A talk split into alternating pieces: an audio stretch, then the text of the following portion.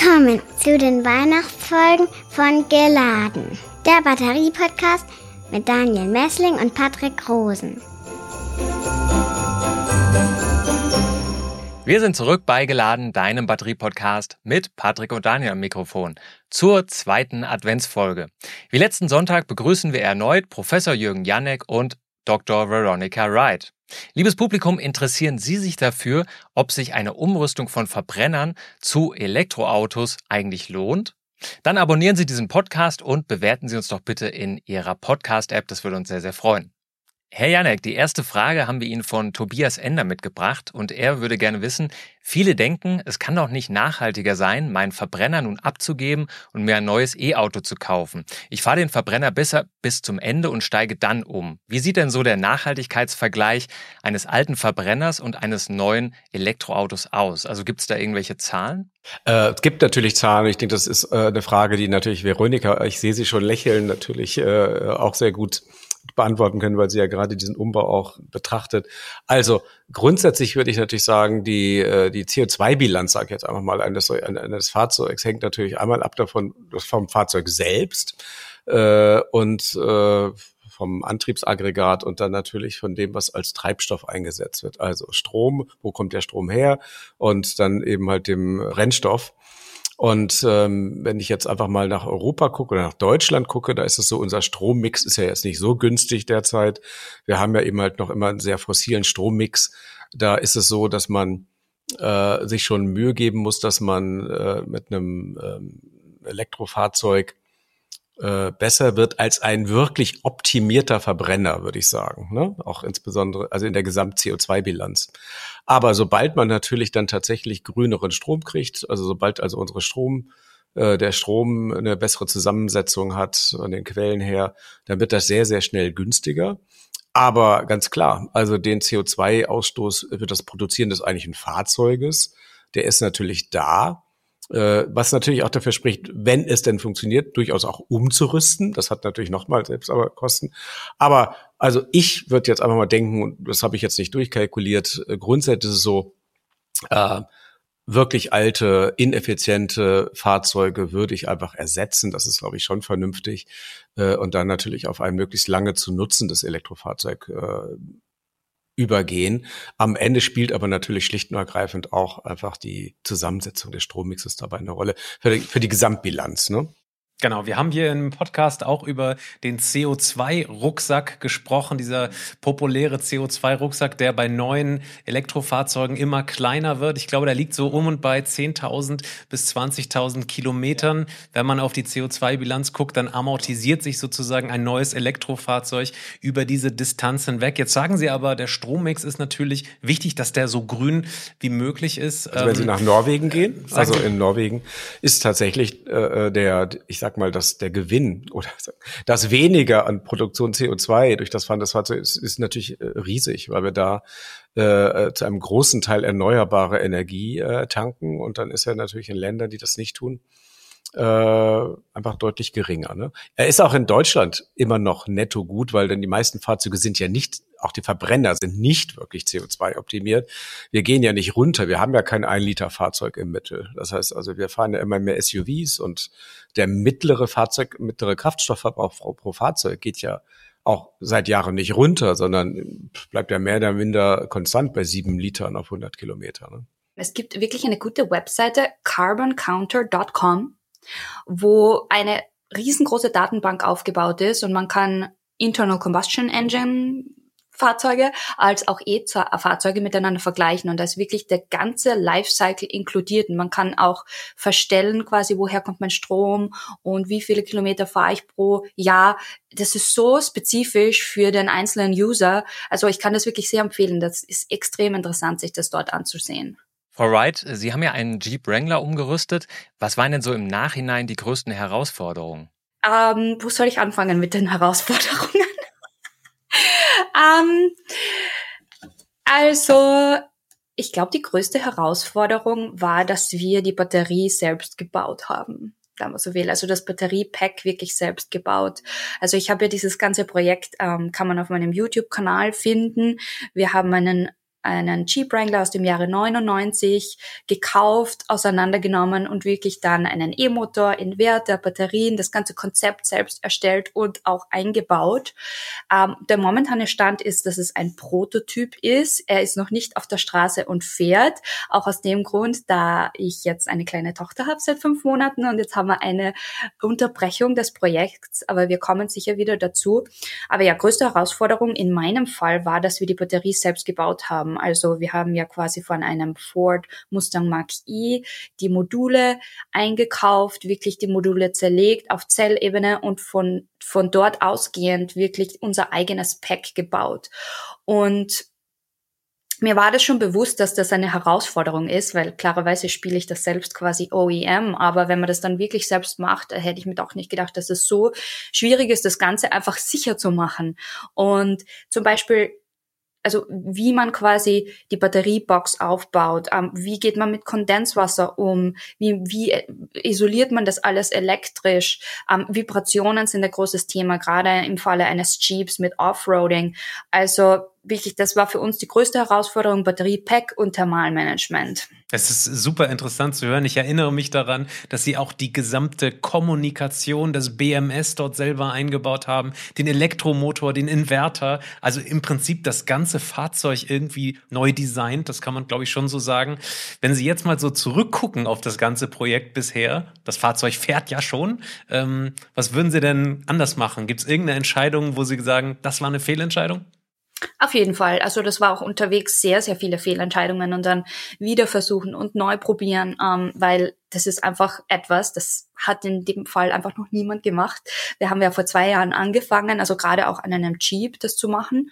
Und da gab es viele Fehlentscheidungen und auch den Prototypen, den wir jetzt haben. Wir haben ja eine existierende Batterie, die funktioniert, ja, aber wir nehmen das wirklich jetzt nochmal komplett auseinander und machen ein neues Design, das einfach nochmal sicherer ist und, und auch wahrscheinlich langlebiger. Das heißt, da gibt's wirklich viele ähm, Themen und Dinge, die, die ich anders machen würde, auch in Bezug auf ähm, den Motor zum Beispiel. Ähm, da würde ich jetzt eher, es gibt auch inzwischen, muss man sagen, in zwei Jahren hat sich so viel getan in dem Markt, dass es auch viel mehr Optionen jetzt gibt als vor zwei Jahren. Es sind auch so viele Firmen jetzt quasi in dieses Business eingestiegen, zwar nicht für Jeeps, aber auch für andere ähm, Fahrzeuge, auch in Europa. Ähm, da gibt es jetzt einfach schon viel mehr Optionen und auch viele Firmen, die quasi an Kits arbeiten und wo man sich die Bauteile besser einkaufen kann, als, als jetzt in unserem Fall vor, vor einiger Zeit. Ja, passend dazu würde Robert Laumen gerne wissen, ist denn eine flächendeckende Umrüstung von Verbrennern durch standardisierte Umrüstungskits, also die beispielsweise bereitgestellt werden von Zulieferern, denkbar und auch wirtschaftlich ökologisch sinnvoll? Das war ja irgendwie der ganze Anreiz für mich. Ähm, wenn man das ökologisch betrachtet. Also quasi, ich gebe nicht nur der Batterie ein zweites Leben, also nicht nur dem Fahrzeug ein zweites Leben, sondern auch der Batterie ein zweites Leben macht ja wirklich sehr viel Sinn. Aber der Aufwand im Falle des Jeeps, da muss man schon sagen, das hängt wirklich von Fahrzeug zu Fahrzeug ist es sehr unterschiedlich. Der Aufwand, das, das umzurüsten, ist meiner Meinung nach ähm, zu hoch im Falle des Jeeps. Also es gab wirklich so viel Interesse an unserem Projekt, dass es ein dass wir wirklich mal untersucht haben, das ganze Businessmodell versucht haben aufzubauen, um daraus ein Business zu machen. Es ist aber einfach viel zu teuer. Also wir sind auf 50, 60.000 Dollar pro Umrüstung gekommen. Ähm, selbst mit gebrauchten Batterien. Es ist auch interessant, wenn man an den Gebrauchtmarkt geht von Batterien. Der Preis ist extrem hoch momentan. Und auch für, also der Haupt, ausschlaggebende Punkt, warum das eben so teuer ist, würde ich schon sagen, ist die Batterie. Und natürlich auch Neubatterien. Es ist sehr schwierig für ein Kleinunternehmen, wie, wie es wir wären oder auch andere, überhaupt Zugang zu Batterien zu bekommen. Ähm, das heißt, ja, ich, ich wünschte, es, es wäre wirtschaftlich ökologisch sinnvoll es passiert schon für Einzelfälle und auch Menschen, die wirklich darin investieren wollen, aber flächendeckende Umrüstung sehe ich, sehe ich nicht machbar. Es sei denn wirklich die Autohersteller selbst würden das jetzt anbieten, weil die haben natürlich den Vorteil, dass sie das Fahrzeug in- und auswendig kennen und auch die Kommunikation ähm, kennen. Und wenn man da aber von außen herangeht, das sind so viele Komplikationen und, und Aufwand, eben diese Umrüstung zu machen. Ich kann mich daran erinnern, als wir mit Ihnen diesen Podcast aufgenommen haben, danach haben sich tatsächlich ein paar Firmen bei uns gemeldet und haben gesagt, wir machen das auch. Wir bieten das sogar auf ganz kleiner Ebene an, diese Umrüstung von Verbrennern in Elektrofahrzeuge. Und jetzt haben wir tatsächlich vor ein paar Wochen äh, mitbekommen, dass Renault das für die Busse anbieten möchte. Eine der größten Fragen nach Ihrem Podcast ist äh, ebenfalls eine, die jetzt Gerald Lune stellt, und zwar äh, zum Thema Leistungselektronik. Welche Aufgaben kommen denn eigentlich dem Inverter zu? Ist ganz witzig, weil diese Frage, glaube ich, unter den Batterieenthusiasten noch am meisten gestellt wird. Wir kennen alle die Batterie, wir kennen den Elektromotor, wir kennen auch das BMS. Aber was macht jetzt genau der Inverter? Den haben Sie ja auch eigenhändig eingebaut in Ihr Fahrzeug. Das ist eine kleine Box, ungefähr so groß. und die Hauptaufgabe ist einfach, wir haben ja quasi Gleichstrom in der Batterie und die meisten Elektromotoren, zumindest heutzutage, ähm, verwenden Wechselstrom. Das heißt, wir brauchen jetzt eine Box, ein Gerät, die diesen Gleichstrom in Wechselstrom überführt. Das ist eigentlich die Hauptaufgabe des Inverters. Ähm, der Inverter ist natürlich noch dazu verschalten mit dem, mit dem Onboard-Computer mit dem BMS. Er regelt quasi die Geschwindigkeit und das Drehmoment des Motors ähm, für die Beschleunigung und, und Effizienz. Äh, er überwacht auch und reguliert die Temperaturen des Motors, ähm, um quasi die Leistung zu optimieren. Es gibt auch einige Schutzmechanismen, die über den Inverter eingebaut sind, überwacht Spannung, Strom, Temperatur. Ähm, ja, aber hauptsächlich einfach dieses Wechselspiel. Wir haben eine Gleichstrombatterie und einen Wechselstrom-Elektromotor. Ja, jetzt eine äh, Zuschauerfrage, die ein bisschen länger ist. Ich lese mal vor. Wird für das Vorkonditionieren der Batterie insgesamt mehr Energie benötigt, als wenn man darauf verzichten würde? Eine leere Batterie lädt schneller, wenn sie warm ist, aber es soll nun nur um den Gesamtenergieverbrauch gehen. Also ein Beispiel. Zwei identische Autos fahren die gleiche Strecke und beide müssen einmal an den DC-Lader laden. Der eine wendet Energie auf, um die Batterie so vorzuwärmen, damit eine kürzere Ladezeit erreicht wird, und der andere spart sich diese Energie und lädt lieber langsamer, denn sein BMS wird aufgrund der relativ kalten Batterie den Ladestrom begrenzen. Da die Batterie aber kälter ist, ist der Innenwiderstand höher und damit die Verlustleistung beim Laden. Also die Frage nun, hebt sich das nun wieder auf oder ist einer der Vorgänge energetisch effizienter, Herr Janek? Ja, man soll ja immer nur Sachen glauben, die man selbst gerechnet hat. Ich habe das jetzt nicht selbst gerechnet, sondern mit Joachim Sann gesprochen, den ja auch einige kennen, der ja auch schon einen Podcast hier äh, äh gemacht hat. Äh, mit dem habe ich das äh, besprochen und äh, wir sind beide der Meinung, äh, dass das Vorkonditionieren tatsächlich energetisch nicht günstiger ist, also eher nachteiliger ist. Es ist tatsächlich gesamtenergetisch äh, sozusagen besser, schichtenübergreifend äh, schon langsam zu laden und äh, dem Maß, in dem die Batterie sozusagen wärmer wird, kann man dann sozusagen zulegen. Also ein kontrolliertes Hochfahren, würde ich mal sagen, aber nicht das thermische Vorkonditionieren. Ja, kommen wir zur nächsten Frage. Wir haben hier ja im Podcast jahrelang, monatelang gepredigt, dass häufiges Schnellladen die Batterie stresst und langfristig irgendwie natürlich auch schaden könnte.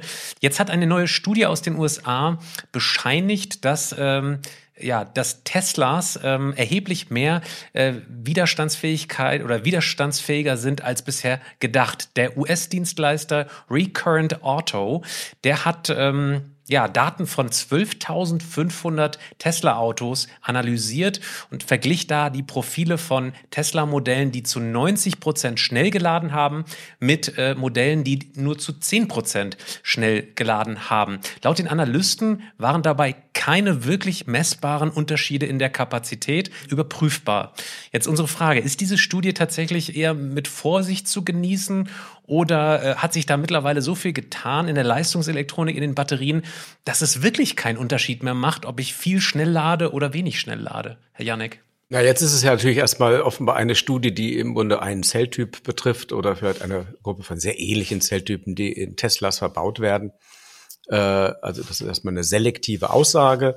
Äh, und es gibt erstmal keinen Grund, die jetzt anzuzweifeln. Ich habe es aber auch nicht selbst gemacht, also kann ich es auch erstmal nur so ganz allgemein äh, äh, kommentieren und sagen, grundsätzlich erstmal ja eine gute Botschaft, selbst, selbst wenn es nicht ganz so wäre, ist ja trotzdem äh, äh, schon ein weiterer Indikator dafür, dass schlicht und ergreifend die Lithium-Ionen-Batteriezellen einfach weiter verbessert werden, immer besser werden. Wir wissen ja schon auch seit Jeff Dahn, dass sie äh, im Prinzip, wenn man ähm, Schonlädt natürlich im Grunde fast ewige Haltbarkeit haben, ne? also jedenfalls deutlich mehr als die Haltbarkeit eines Fahrzeugs. Äh, also ich würde erstmal sagen, klingt nach einer guten Botschaft, die es natürlich dann auch tatsächlich für andere Zelltypen weiter zu verifizieren gilt. Das werden natürlich die Fahrzeughersteller äh, einfach auch untersuchen. Macht, würde ich sagen, letzten Endes hoffnungsfroh, dass sich die Lithium-Ionen-Batterie und die, die daraus gebauten Batterien weiter kontinuierlich noch verbessern. Damit sind wir am Ende angekommen. Vielen Dank fürs Zuhören und einen schönen zweiten Advent. Schalten Sie auch nächsten Sonntag wieder ein, dann beschäftigen wir uns in der gleichen Runde mit den Themen Elektromobilität und Batterieproduktion in den USA. Machen Sie es gut, bis dahin. Tschüss. Geladen, der Batterie-Podcast mit Daniel Messling und Patrick Rosen. Dieser Podcast wird produziert vom Helmholtz-Institut Ulm, dem Exzellenzcluster Polis und Celeste, dem Center for Electrochemical Energy Storage Ulm und Karlsruhe, einer Forschungsplattform des Karlsruher Instituts für Technologie und der Universität Ulm. Außerdem unterstützen diesen Podcast das Zentrum für Sonnenenergie und Wasserstoffforschung Baden-Württemberg und das Deutsche Zentrum für Luft- und Raumfahrt.